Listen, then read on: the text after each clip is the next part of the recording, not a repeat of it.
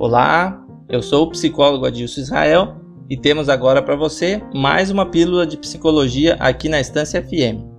O assunto deste programa é a ansiedade no trabalho. Antes, vale lembrar que a ansiedade, até certo ponto, é considerada absolutamente normal e, por que não dizer, necessária. Em níveis adequados, ela nos deixa alerta e nos prepara para tomar decisões importantes. Porém, quando se mantém acima do tolerável, ela pode se tornar uma doença e diminuir significativamente a qualidade de vida. Por outro lado, o trabalho é parte fundamental na vida das pessoas. Mas atualmente, em tempos de pandemia, temos visto uma onda de ansiedade desencadeada pelo ambiente profissional.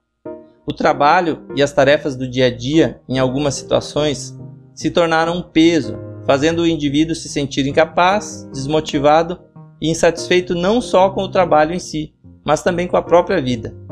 O trabalhador, em estado de ansiedade, tem sua produtividade diminuída, deixa de ter clareza e atenção e compromete boa parte da sua capacidade de estratégia.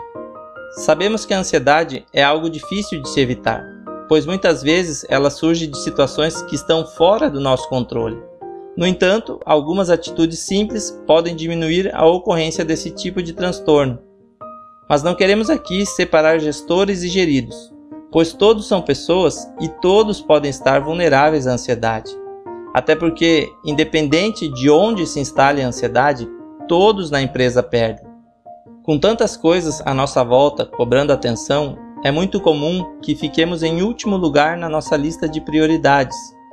Viver uma vida que contemple o autocuidado faz uma grande diferença no estado físico e mental de qualquer indivíduo impacta diretamente na qualidade de vida, na produtividade, na carreira profissional pela perspectiva pessoal e nos resultados pela perspectiva da empresa.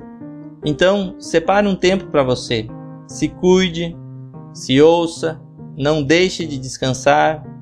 Todos precisamos de uma dose de individualidade, sem que isto signifique egoísmo. Cuidar de si mesmo, cuidar das pessoas, também é cuidar dos ativos da empresa. Defina planejamentos que possam ser cumpridos. Negocie. Negocie prazos, negocie recursos e pratique cronogramas que contemplem a saúde das pessoas. Gestores e geridos.